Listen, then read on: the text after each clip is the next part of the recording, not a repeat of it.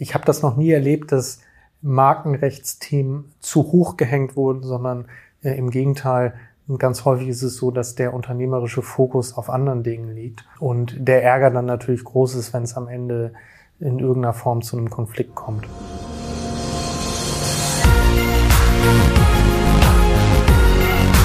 B und P Business Talk.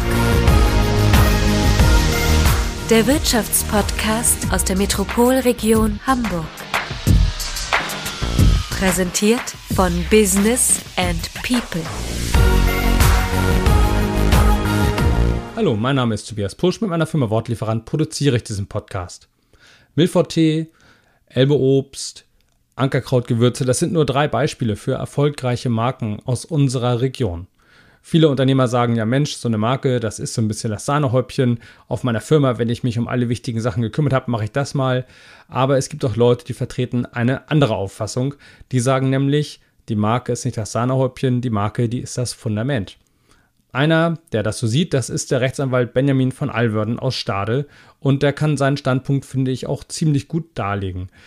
Ähm, am Ende geht es dann natürlich um Geld, klar. Es geht aber auch darum, dass man den Kopf frei hat fürs Kerngeschäft und äh, irgendwie die Zeit nicht vor Gerichten äh, verbringt im Rahmen irgendwelcher Rechtsstreitigkeiten. Jeder, der sich mit ähm, so Markendingen beschäftigt, beziehungsweise der sich damit herumträgt, vielleicht auch eine Marke anzumelden, dem sei diese Folge wärmstens ans Herz gelegt, im Klartext jedem Menschen, der unternehmerisch tätig ist. Viel Spaß beim Zuhören. Ja, Herr von Alwörden, willkommen mal wieder im Business and People Podcast zum zweiten Mal. Heute unterhalten wir uns mal über das Thema Markenrecht. Das ist ja, äh, ja ein Thema, mit dem wir alle, würde ich sagen, Tag für Tag in Verbindung kommen, denn jeder von uns hat ja auch mit Marken zu tun. Was mich zuerst interessieren würde, was ist eigentlich eine Marke im juristischen Sinne? Ja, guten Tag, Herr Pusch. Äh, schön, dass Sie zu uns gekommen sind. Eine Marke im juristischen Sinne ist ein Schutzrecht, also ein gewerbliches Schutzrecht, mhm. was eben steht und fällt mit der, in erster Linie mit der Registrierung im Markenregister. Aha. Und ähm, insofern ähm, natürlich zu unterscheiden von der bloßen Firmierung, ja, also der Unternehmensbezeichnung, die äh, im Handelsregister zu sehen ist, die steht dem Markenschutz nicht gleich. Ja, also es wäre sozusagen ein Irrtum zu glauben, ähm, jeder, der ein Unternehmen gründet und einen bestimmten Firmennamen zur Anmeldung bringt, genießt dadurch automatisch auch markenrechtlichen Schutz. Alles klar. Also typischerweise würde ich, wenn ich meine Firma angemeldet habe, anschließend den Firmennamen auch als Marke schützen. Es kommt darauf an, ob es erforderlich ist oder nicht, aber mhm. Schaden tut es auf gar keinen Fall. Kann ich denn dann jeden Firmennamen als Marke anmelden? Nein, also die, ähm, die Handelsregistergerichte sind deutlich liberaler, weil die eben immer nur in ihrem Gerichtsbezirk schauen, ob denn ah, ja. Verwechslungsgefahr mhm. oder ob eben äh, gleiche Firmierungen schon äh, dort vorhanden sind oder nicht, wohingegen eben äh, markenrechtliche Kollisionsrisiken eben jeweils im, im Gebiet der Markenanmeldung eintreten können. Also eine mhm niedersächsische Marke kann mit einer aus Bayern kollidieren und eine europäische Marke von einem deutschen Unternehmen angemeldet kann auch mit einer nationalen spanischen Marke kollidieren. Mhm. Ähm, und insofern ist das, sind die Kollisionsrisiken äh, deutlich erhöht. Okay, heißt ja im Umkehrschluss auch, wenn ich schaffe, ähm, meine Marke einzutragen, dann habe ich schon ein bisschen was erreicht, oder? Ja, die Eintragung ist der erste Schritt, genau, mhm. weil eben schon das Markenamt eine, eine von Amts wegen eine Prüfung vornimmt, ob sogenannte absolute Schutzhindernisse vorliegen, die okay. einer Markeneintragung entgegenstehen könnten. Ähm, und danach, also nachdem die Markenanmeldung veröffentlicht wurde, läuft dann eine eine dreimonatige Widerspruchsfrist. Mhm. Und wenn die dann auch abgelaufen ist und die Marke eingetragen ist, ähm, dann habe ich zumindest schon mal den, die ersten Schritte erfolgreich okay. hinter mir. Über die Schutzhindernisse möchte ich gleich noch ein bisschen mit Ihnen äh, weiterreden. Erstmal würde ich mich noch interessieren, welche Bedeutung kommt denn so den, den Markenrechten im Wirtschaftsleben eigentlich zu? Denn wir sind hier ein Wirtschaftspodcast, so was, was hat das für eine Relevanz? Ja, es kommt natürlich ganz auf die Branche an, es kommt ähm, auch, auch auf die Ausrichtung der Unternehmen an, aber Markenrechte haben schon eine sehr, sehr wichtige Bedeutung mhm. im Wirtschaftsleben. Äh, nur um Ihnen mal ein, ein paar Zahlen zur Verdeutlichung zu nennen. In Deutschland wurden im vergangenen Jahr knapp 85.000 Marken angemeldet. Ähm, okay. Und auf äh, europäischer Ebene, also Unionsmarken, äh, mhm. sind es sogar äh, knapp 150.000 Marken gewesen. Ähm, und daran kann man ja schon so ein bisschen erkennen, ähm, äh, was da für ein Verkehr auch mhm. vorherrscht. Ja? Ähm, und dann, ähm, um mal ein, ein weiteres Beispiel zu nennen, ähm, es gibt natürlich Unternehmen, deren Wert maßgeblich an, an, einer, an dem Wert einer Marke hängt. Oh ja. ja. Also mhm. nehmen Sie beispielsweise mal die, ähm, diese Unternehmen, die ähm, nach der Öffnung der Märkte aufgekauft worden sind, mittelständische Unternehmen wie beispielsweise Grundig, Hersteller ja, ja. von Fernsehgeräten, Fernseher. ja. Mhm. Ähm, oder nehmen Sie beispielsweise WMF, ja, als, als süddeutsches Traditionsunternehmen. Mhm. Ähm, da ging es natürlich den Käufern vornehmlich auch darum, die Reputation, hm. die verbunden ist mit, mit dem Markenrechtsschutz, ähm, die zu kaufen. Ja, ja, Da wurde die, die Produktion ja oft dann auch ausgelagert. So, genau. Ne? Das sind ja. dann nur noch irgendwelche Produkte, da wird das Schildchen raufgeklebt und dann strahlt die Marke über dieses Produkt rüber einfach. Genau. Ne? Ja. Hm. ja, ja, das, ähm, das ist schon ein sehr schönes Beispiel dafür, dass letztendlich eine Marke auch ja an sich bei einigen Unternehmen der, der relevante Wert am Ende ist. Ja, ja und ist also im, im Startup-Bereich ähm, erlebt man da manchmal spannende Sachen im Zusammenhang mit Finanzierungsrunden. Ja, also wenn dann mhm. Investoren mhm. eben in die gegründeten Unternehmen äh, reindrängen, weil die ja oft auch auf Kapitalgeber angewiesen sind, ähm, dann wird natürlich im Rahmen dieser sogenannten Legal Due Diligences schon geschaut, haben die denn ein vernünftiges ja, ja. Markenportfolio? Ja. Ne, möglicherweise ist vielleicht noch einer der der Unternehmensgründer als Privatperson Inhaber dieser Marke, mhm. obwohl die eigentlich dem Unternehmen äh, zugeordnet werden müsste. Ähm.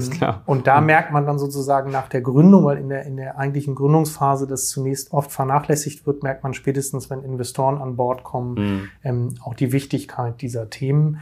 Ähm, und das andere natürlich bei einer, äh, bei einer Unternehmenstransaktion, also wenn Unternehmen veräußert werden, kann natürlich auch aus Käufersicht schon auch die, die Bewertung eines Unternehmens gehörig nach unten gedrückt werden, wenn die geistigen Eigentumsrechte und die Kennzeichenrechte nicht vernünftig abgesichert sind. Ja.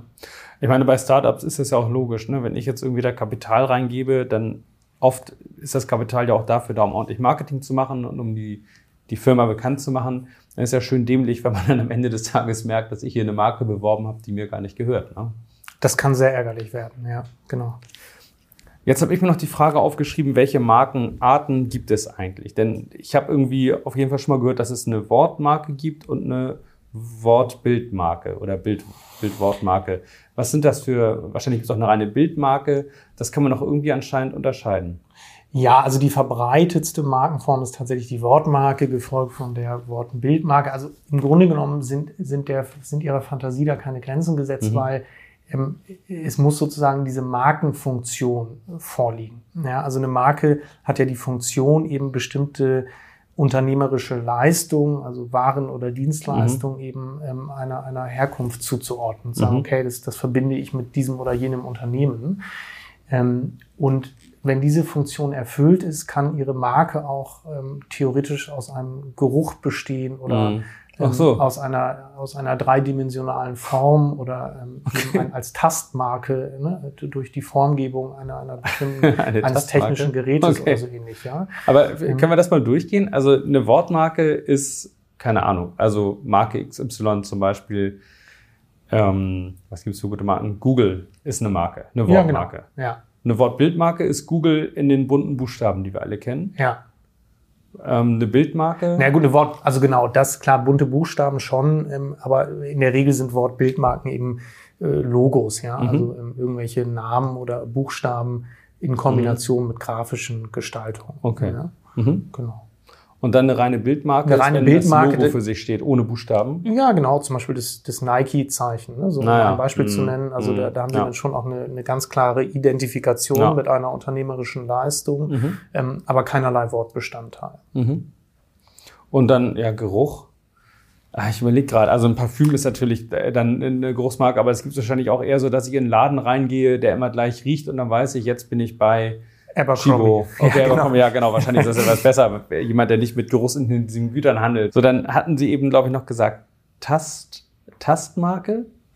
Naja, es wurde zumindest mal versucht, ich glaube, von Mercedes-Benz diese Sitzverstellung markenrechtlich schützen Ah ja, zu lassen, wenn man Aha. intuitiv sozusagen Ja, Äh, durch, durch Ertastung dann ähm, merkt, okay, das ist jetzt die Rückenlehne oder Aha. das ist die, die Sitzlehne. Ja. Ähm, ja, genau. Wobei ich meine, dass diese Versuche zumindest bei der automatischen Sitzverstellung dann eben schon an der fehlenden Unterscheidungskraft Mhm. ähm, äh, gescheitert sind, weil ähm, das ja sozusagen aus sich heraus einfach die, den Sitz widerspiegelt. Ja. Mhm.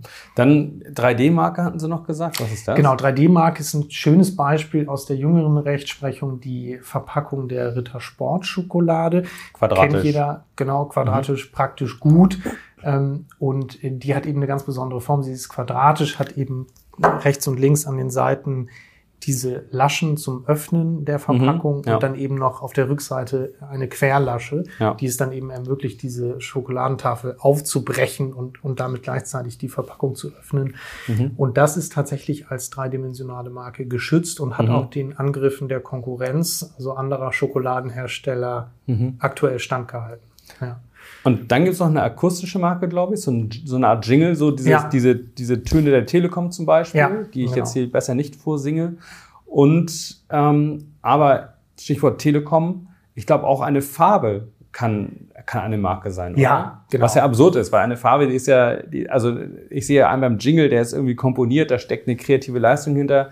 Aber einfach ein, ein Ding in einer Farbe anzumalen, das ist ja nun nicht besonders äh, unique, würde ich jetzt mal denken. ja, und es wird auch schwierig, wenn Sie sich jetzt eine Farbe aussuchen und Sie sagen, Mhm. Sie wollen diese Farbe Mhm. für Ihr Unternehmen schützen lassen, ist das ein, ein Weg, den man eigentlich nicht gehen kann. Mhm. Es gibt aber tatsächlich Farbmarken, die eben aufgrund ihrer langjährigen Benutzung im Zusammenhang mit bestimmten äh, Waren oder Dienstleistungen Mhm. dann eben doch zu einer, einer Verkehrsdurchsetzung geführt haben. Was Ja, heißt also, Verkehrsdurchsetzung? Das heißt eben, dass ein, ein gewisser Anteil aus der Bevölkerung, also es müssen in der Regel schon über 50 Prozent sein, Mhm. ähm, wobei das nicht gesetzlich kodifiziert ist, Mhm. ne? aber man geht schon davon aus, bei, bei mehr als äh, 50 Prozent Wiedererkennungswert ähm, genießt eine Marke Verkehrsdurchsetzung. Und wenn Sie mal Mhm. zum Beispiel das Sparkassenrot nehmen, der Sparkassenfinanzgruppe, Mhm. das ist der Rotton HKS 13. Da würde man ja zunächst auch nicht auf die Okay. Idee kommen, wie soll der denn markenrechtlich geschützt sein. Ja.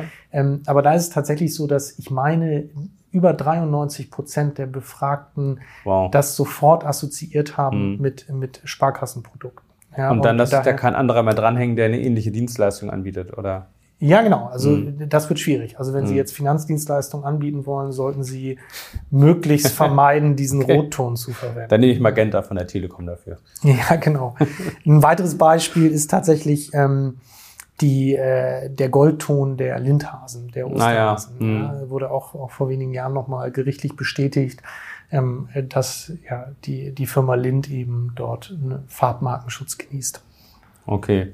Wie, wie komme ich denn jetzt eigentlich zu einer Marke so? Also wenn ich sage, ich habe hier meine Firma, möchte jetzt eine, eine Marke eintragen, äh, ja, wie geht das? Was, was muss ich tun und was, was für Hindernisse drohen gegebenenfalls? Was kann dem noch sonst äh, noch entgegenstehen?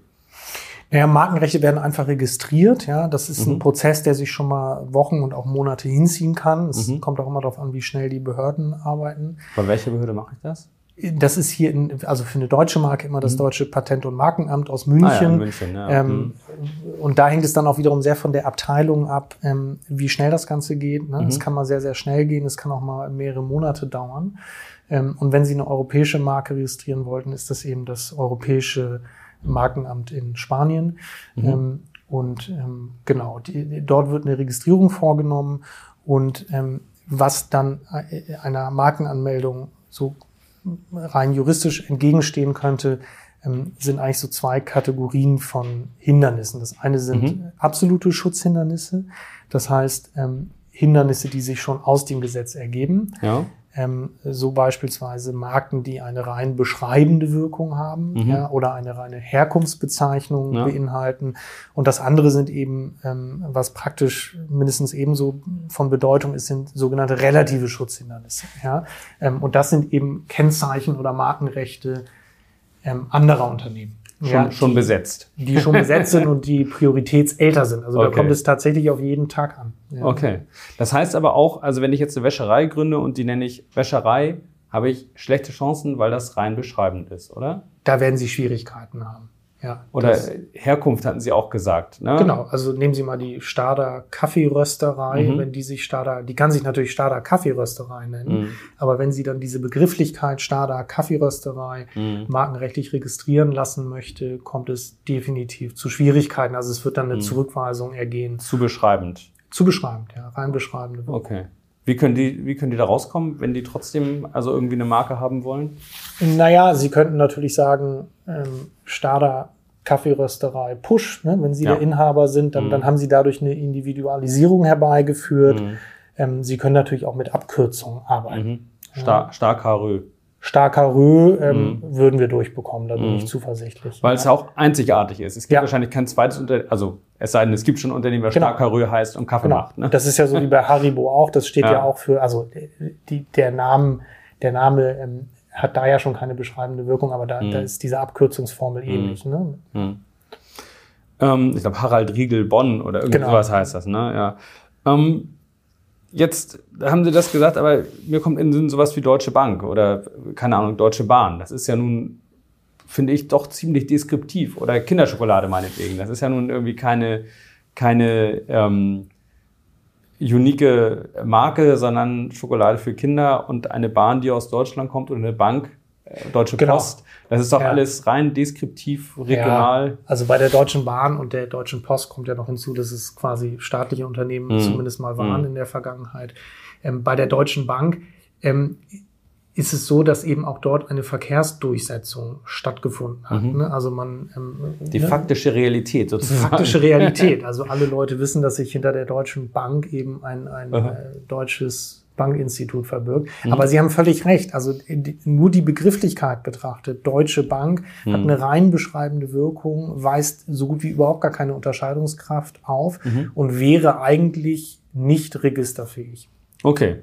Aber durch das ich als Laie würde mal sagen, durch das Gewohnheitsrecht ist es dann doch möglich. Durch die Verkehrsdurchsetzung ist es möglich. Und ähm, gibt es vielleicht noch andere Möglichkeiten, wie ich mich da, ja, ich will nicht sagen, rum, rummogeln kann, aber wenn ich jetzt irgendwie einen Markennamen habe, wo ich sage, boah, ich will den nicht abkürzen und ich will auch nicht meinen Nachnamen ranhängen, was für, was für Spielmöglichkeiten habe ich da vielleicht noch, um doch noch zum Ziel zu kommen? Das hängt tatsächlich vom Einzelfall ab. Also mhm. es gibt schon auch Konstellationen, da kann man durch eine äh, individualisierende grafische Gestaltung dann mhm. zumindest über die Wort-Bildmarke doch noch zu einem Markenschutz kommen. Ah ja, also ich koppel ähm, sozusagen das und sage, das ist nicht nur das Wort, sondern es muss immer das Bild dabei sein, oder? Genau, mhm. ja, das ist eine Möglichkeit. Manchmal sind, sind ja auch ähm, Leute, die geschäftlich tätig sind, auch schon damit zufrieden, dass sie ein Schwarz auf Weiß vom Markenamt die Bestätigung bekommen haben, dass das eben nicht mhm. schutzfähig ist. Ja, weil, weil kann kein anderer kommen? Kann auch kein anderer oder kann mhm. ein anderer auch kommen, aber der kann mich dann zumindest auch nicht angreifen. Ah, ja. Mhm. Ähm, und natürlich kann man auch mit Begrifflichkeiten spielen. Wenn Sie mhm. mal MyDeals als Beispiel nehmen, also eine Online-Plattform, ähm, die haben natürlich versucht, MyDeals schützen zu lassen, was mhm. nicht funktioniert hat, eben wegen der beschreibenden Wirkung. Ah ja. mhm. Und haben dann, das kann man im Register ganz, ganz gut nachvollziehen, mehrere Anläufe unternommen und am Ende tatsächlich auf europäischer Ebene MyDeals in einem Wort durchgeschrieben okay. mit einem Z am Ende äh, doch durchgesetzt bekommen. Also dann kann das, habe ich es richtig verstanden, mehrere Anläufe. Das heißt, es kann eine Strategie sein, dass ich erstmal die Marke in meiner Wunschform nehme, die ich haben will und wenn ich dann höre, nee, so geht das nicht, dass ich dann äh, ein bisschen tiefer stapel und, und ein bisschen ja. variiere vielleicht, ein bisschen rumspiele ja. und irgendwann macht es Klick und das Ding funktioniert. Genau. Also es ist sogar häufig so, dass man schon Plan B und Plan C ausgearbeitet in der Schublade okay. hat für den Fall, dass es zu einer Kollision kommt, weil es mhm. fast immer zu Kollisionen kommt. Also dass Markenanmeldungen völlig glatt durchgehen mhm. ähm, und dann auch über Jahre hinweg Bestand haben, ist eher die Seltenheit. Das bringt mich auch unmittelbar zu meiner nächsten Frage. Und zwar, ähm, brauche ich denn eigentlich einen Anwalt für meine Markenanmeldung? Ich habe mich mit dem Thema schon mal auch ein bisschen beschäftigt und habe dann gesehen, da kann jedermann Marken registrieren. Also es ist zumindest nicht zwingend erforderlich, dass ein Anwalt das tut, oder? Das stimmt. Es gilt kein Anwaltszwang. Sie können nach Lust und Laune Marken anmelden und registrieren lassen. Mm, allerdings ähm, ist das gar nicht so einfach, wie sich das einige Leute vorstellen. Das fängt schon damit an, äh, was ja Teil unserer Beratungsleistung ist, dass man ein passendes Waren- und Dienstleistungsverzeichnis erstellt. Es gibt also 45 sogenannte Nizza-Klassen Mhm. und denen sind eben verschiedene Dienstleistungen und Waren zugeordnet. Ähm, Und da unterliegen ähm, die Leute, die eben nicht so versiert sind im Markenrecht, häufig schon Fehlvorstellungen.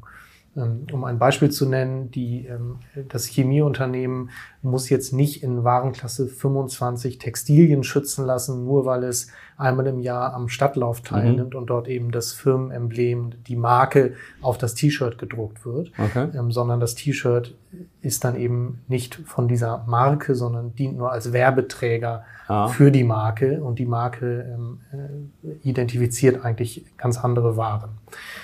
Darf ich kurz fragen? Also Nizza wie die Stadt in Frankreich, ne? Genau. Und da höre ich raus, dass es so ein bisschen so ist, dass ich definieren muss, wo meine Marke quasi Wirkung entfalten soll, in welchem Wirtschaftsbereich. Ja, das ist sozusagen der sachliche Schutzbereich, den man schon mit der Anmeldung definiert. Also wenn ich jetzt ähm, die Stader Kaffeerösterei ähm, oder Starker Rö registriere, dann gebe ich irgendwas an wie Gastronomie, Lebensmittel und keine Ahnung was, aber nicht Chemieprodukte, um an dem Beispiel zu bleiben, und auch nicht irgendwie ähm, äh, Kurierdienstleistungen oder irgendwie sowas. Ganz genau. Also Sie würden, Mhm. wenn Sie auch noch einen Café angliedern, dann würden Sie auch noch die Beherbergung von Gästen Mhm. und die ähm, genau, dann würden Sie solche äh, Dinge noch mit angeben, aber in erster Linie natürlich Mhm. Kaffee. Und sie helfen dabei, dass man das auch richtig zielt und nicht irgendwie Ja. äh, wild alles ankreuzt, weil ich glaube, jede, äh, ich glaub, ein paar Klassen sind, glaube ich, immer schon inklusive bei der Anmeldung. Ich glaube, drei oder Ja. so. Und danach kostet es auch immer extra, ne? In Deutschland ist es so, genau, da sind drei Klassen inkludiert, auf europäischer Ebene nicht. Also da wird, es, wird sozusagen für jede Klasse ab der zweiten ein Aufschlag verlangt. Mhm. Ähm, und ja, und äh, insofern bedarf es da schon einer Abstimmung. Ähm, ein, ein weiteres Beispiel noch, was, was auch wirklich schon häufiger hier vorgekommen ist, dass Leute eben Onlinehandel betreiben wollen Mhm. und natürlich äh, mit, mit vielen verschiedenen Produkten, aber die Produkte ja nicht labeln, sondern eben eigentlich die Handelsplattform ähm, äh, kennzeichnen wollen. Ähm, Und da reicht es im Grunde genommen aus, dass die Klasse 35 registriert wird für Einzelhandelsdienstleistungen. Man kann das dann auch noch präzisieren ähm, und eben auch sagen, dass die für, oder man muss es sogar, weil, weil man nicht pauschal Einzelhandelsdienstleistungen schützen lassen kann, Mhm. ähm, sondern man gibt dann eben an, wofür man eben insbesondere Schutz genießen möchte oder welche Einzelhandelsdienstleistung man erbringt. Mhm. Ähm, es ist aber natürlich nicht erforderlich, dass ich, wenn ich mit elektronischen Geräten handle, dass ich dann auch diese verschiedenen Nizza-Klassen, denen die verschiedenen elektronischen Geräte zugeordnet werden, Mhm. im Einzelnen schützen lasse. Okay. Und ich vermute mal, dass die auch dabei helfen, zu recherchieren, ob die Marke vielleicht auch schon irgendwo angemeldet ist. Ne? Also ob es schon jemanden gibt, beziehungsweise ob es irgendwo, ob, ob Konflikte drohen, weil es vielleicht Ja. eine ähnliche Marke gibt. Ja. Und ähm, wahrscheinlich auch, was Sie eben meinten, Plan B, Plan B, äh, Plan B und Plan C in der Schublade bedeutet ja auch, dass Sie letztendlich ja wahrscheinlich auch so eine Strategie entwickeln, kann man mal sagen, nicht? Genau, also die, unsere Hauptaufgabe ist es ja erstmal, gemeinsam mit den Mandanten äh, überhaupt mal herauszuarbeiten, was denn gewollt ist. Also Mhm. was die auch die unternehmerische Strategie ist, die hinter der Dienstleistung oder Ja. dem Produkt steckt. Ja. Ähm, Es macht ja auch keinen Sinn, dass man alle sechs Monate noch eine neue Marke hinterher schieben muss, Ja. weil die alte vielleicht nicht ausgereicht hat. Ja. Mhm. Ähm, genau, das, das ist unsere Aufgabe in diesem Zusammenhang. Und da erlebt man doch wirklich Überraschungen. Ja, also Warum? viele Leute, ja, weil viele. Leute natürlich dieses Bewusstsein nicht haben ähm, oder, Okay. oder selber einer Fehlvorstellung unterliegen. Mhm. Ähm, das muss dann schon einmal in die richtigen Bahnen gelenkt werden. Äh, denn die tollste Marke bringt Ihnen im Ergebnis wenig, wenn Sie Mhm. vielleicht ein fehlerhaftes Dienstleistungsverzeichnis erstellt haben. Na klar, sicher. Okay, dann ziele ich sozusagen in die falsche Richtung. Ne? Hm. Aber das Beispiel Stader Kaffeerösterei zeigt es ja eben auch. Nicht? Man kommt da hin und sagt, ich habe ein tolles Produkt, ich bin hier super im Markt akzeptiert, alle lieben mich und äh, jeder kauft meinen Kaffee und erzählt rum und ich habe tolle Facebook-Seiten und irgendwas, schützt mir das. Und dann heißt es, ja, geht leider nicht. Das heißt ja im Umkehrschluss auch so ein bisschen, wenn ich mein Business von Anfang an plane, dann ist ja die, die Auswahl der Marke und eventuell dann damit auch der Firmierung ja fast schon ein, ein fundamentaler Bestandteil. Ja, unbedingt. Und Hm. diesen Bestandteil sollte man so früh wie möglich angehen. Ja. Wenn Sie heute eine Marke anmelden, ähm, dauert das ja auch, bis sie Gewissheit haben, mhm. ja, bis die, bis das Anmeldeprozedere abgelaufen ist, mhm. bis die Widerspruchsfrist abgelaufen ist. Mhm. Das geht nicht von heute auf morgen. Ähm, und Leute, die sagen, wir haben hier eine tolle Idee und wir wollen mhm. aber schon morgen mit den Produkten auf den Markt drängen, mhm. ähm, die haben meistens ein Thema an der Stelle. Ja, ich kann ja auch schlecht ein Haus bauen, bevor ich das Grundstück habe. Ne? So ähnlich ist es, ja. Okay.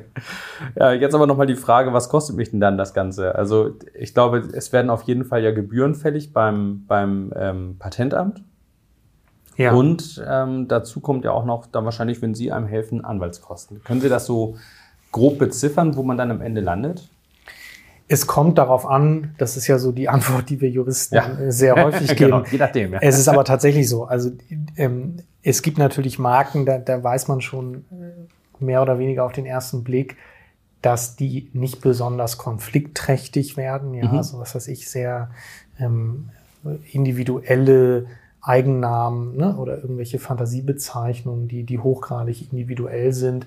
Ähm, da ist dann der Rechercheaufwand natürlich ein geringerer. Mhm. Ähm, aber wenn Sie jetzt äh, etwas komplexere Marken haben und die erstrecken sich vielleicht noch über sieben oder acht äh, verschiedene Nizza-Klassen, dann kann der Aufwand schon mal deutlich größer sein. Ja. Also die, ja. die Beratungsgebühren belaufen sich in der Regel spielen die sich irgendwo im Rahmen zwischen 500 und 1500 Euro ab. Mhm. Ähm, das gilt eigentlich auch für unsere Wettbewerber. Mhm. Ähm, und die Amtsgebühren, ähm, die erhöhen sich auch mit jeder Klasse, die dann noch hinzutritt. Ja, ja. Aber Sie können so grob rechnen, also eine deutsche Marke mit drei Nizza-Klassen, da sind Sie bei 300 Euro Amtsgebühren. Mhm. Eine europäische Marke mit drei Nizza-Klassen kostet sie 1150 Euro, mhm. damit Sie mal so eine ungefähre Vorstellung haben. Okay. Ja, ich denke, eine eher sinnvolle Investition, weil das, was ja der Punkt ist, wenn man, wie wir eben auch schon im Startup-Beispiel das hatten, nicht? wenn man viel Liebe, Zeit, Mühe, Qualität vielleicht auch darin investiert hat, dass man selbst zur Marke wird und ähm, dann kommt vielleicht jemand anders daher oder äh, das, das Ding kommt dann irgendwie ein schwieriges Fahrwasser, weil ich es nicht vernünftig geschützt habe, ist das ja hochgradig ärgerlich. Also eine Marke, wie eben am Beispiel WMF auch gezeigt, da steckt ja unheimlich viel drin, auch wenn es in diesem Falle nur drei Buchstaben sind. Ist tatsächlich so, ja. Ja, also ähm, ich habe das noch nie erlebt, dass Markenrechtsthemen zu hoch gehängt wurden, sondern äh, im Gegenteil, ganz häufig ist es so, dass der unternehmerische Fokus auf anderen Dingen liegt. Mhm. Ähm, und der Ärger dann natürlich groß ist, wenn es am Ende in irgendeiner Form zu einem Konflikt kommt. Mhm. Dann habe ich die Marke eingetragen, wunderbar, erfolgreich.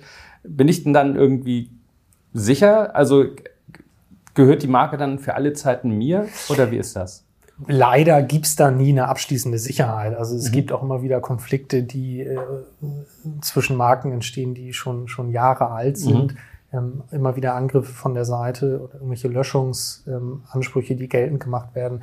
Aber äh, man kann schon davon ausgehen, wenn die Widerspruchsfrist überstanden ist mhm. ähm, und man vorher eine saubere Recherche durchgeführt hat, dann mhm. ist man schon auf der sicheren Seite. Ja. Aber es ist doch, denke ich, auch so, wenn das dieses äh, Patent- und Markenamt sagt so hier, ähm, du darfst die Marke eintragen, dann ist das auch bestimmt auch eine gewisse Erkenntnishöhe, sage ich mal. Die schauen doch auch nach, ob das, ob das irgendwie schon. Nee, also das, ja, das Markenamt untersucht die absoluten Schutzhindernisse, das ist mhm. völlig richtig. Also mhm. es wird geschaut, äh, gibt es also eine Unterscheidungskraft mhm. oder eben nicht, weil möglicherweise eine beschreibende mhm. Wirkung oder eine Herkunftsbezeichnung. Mhm. Ähm, darüber hinaus werden keine behördlichen Untersuchungen vorgenommen. Also die das relativen heißt, Schutznennisse werden nicht geprüft? Nein, die werden nicht geprüft. Ah, okay. Da reguliert mhm. sich der Markt quasi von selbst, ähm, okay. indem dann eben mhm. Widerspruchsverfahren geführt werden. Alles klar. Ähm, ne? Deswegen gute Recherche vorher?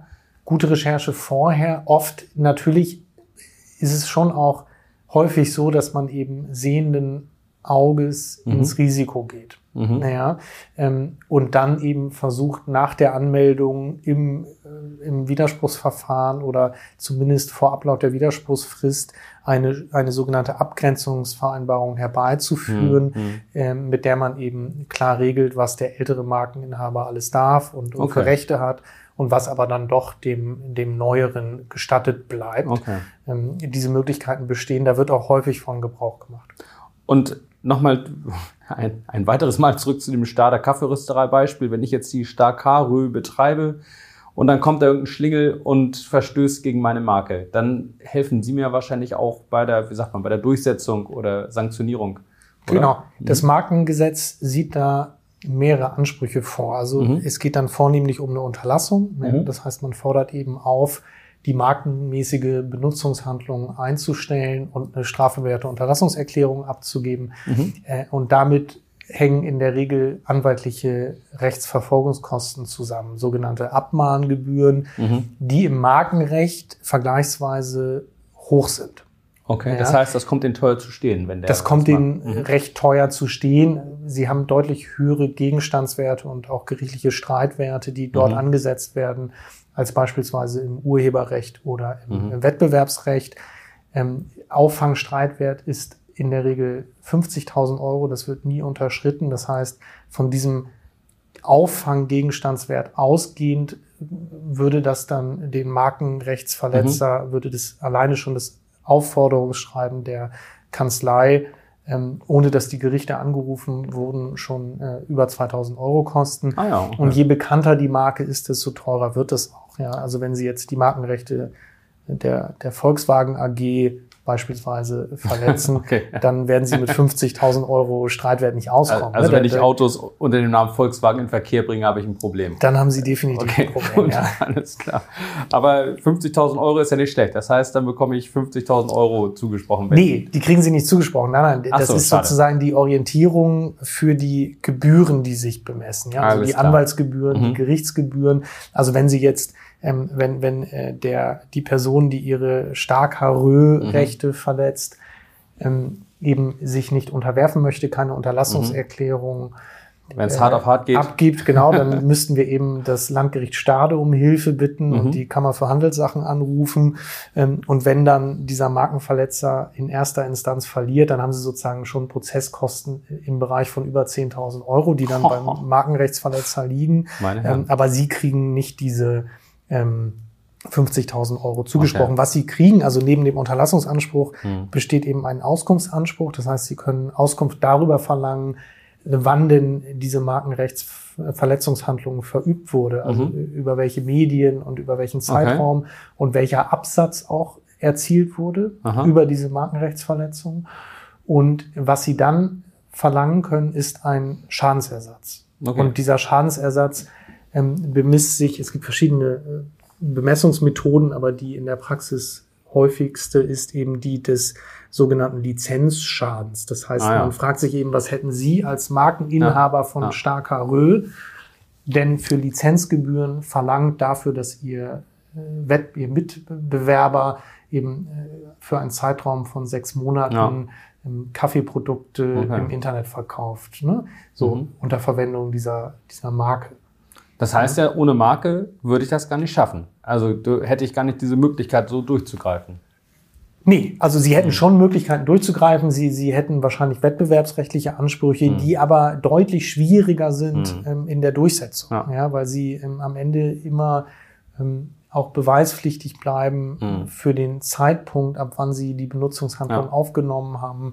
Ähm, auch beweispflichtig bleiben unter Umständen für, für die Frage, ähm, liegt denn jetzt hier im wettbewerbsrechtlichen Sinne eine Verzerrung vor oder mhm. irgendwie eine, eine, Marktbeeinträchtigung, wohingegen die Marke einfach äh, für sich spricht. Ne? Also ja. da, da, müssen sie gar nicht viel mehr unternehmen, sondern Keine sie haben weitere dieses, Fragen sozusagen, genau, ne? eindeutig so definiert. Also ähm, mhm. ja, Markenrechtsschutz ist, ist an der Stelle tatsächlich Gold wert. Okay, na spannend. Ähm, jetzt nochmal zum Abschluss. Gibt es vielleicht noch irgendwelche Tipps, die Sie Leuten auf den Weg geben können, die jetzt sagen, okay, ich werde jetzt mal eine Marke eintragen? Ja, die meisten Tipps haben wir, glaube ich, schon in den letzten 20 mhm. Minuten mehr oder weniger abgehandelt. Aber ähm, ich kann nur immer wieder ähm, das wiederholen, dass Markenrechte ein, ein sehr, sehr wichtiges Thema sind und mhm. dass man Markenrechtsthemen auch frühzeitig angehen sollte. Mhm. Ähm, es gibt nichts Schlimmeres, als dass man, was wir auch schon erlebt haben, das Unternehmen tatsächlich nach einem Jahr oder nach zwei Jahren nochmal rebranden müssen, mhm. weil es eben zu einem Konflikt kam, den man nicht ja. mehr überwinden ja. konnte. Ja. Ja. Ähm, wenn Sie dann schon ähm, beispielsweise, wenn es um Waren geht, Produkte haben herstellen lassen, dann ist das mit enormen Kosten verbunden, Hm. die dann nochmal umzulabeln. Hm. Ähm, möglicherweise müssen sie die Produkte komplett einstampfen. Ja. Ja, ähm, Der ganze Kaffee, Mann. ja gut, da ist es nicht so, da werden sie die Bohnen dann schon noch anderweitig verwerten können. Muss ich jede aber- Packung aufreißen und ja, ja, genau. Nee, aber ist klar, entstehen enorme Kosten einfach Ja. dann. Ne? Hm. Okay. Ja, Herr von Alburn, ich glaube, wir haben das Thema einmal ganz spannend umrundet. Ich habe eine Menge gelernt. Und Das freut mich. Dann sage ich Ihnen vielen Dank. Ja, danke, dass Sie hier waren.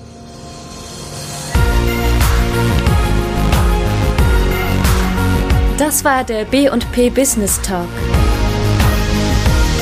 Der Wirtschaftspodcast aus der Metropolregion Hamburg. Präsentiert von Business and People.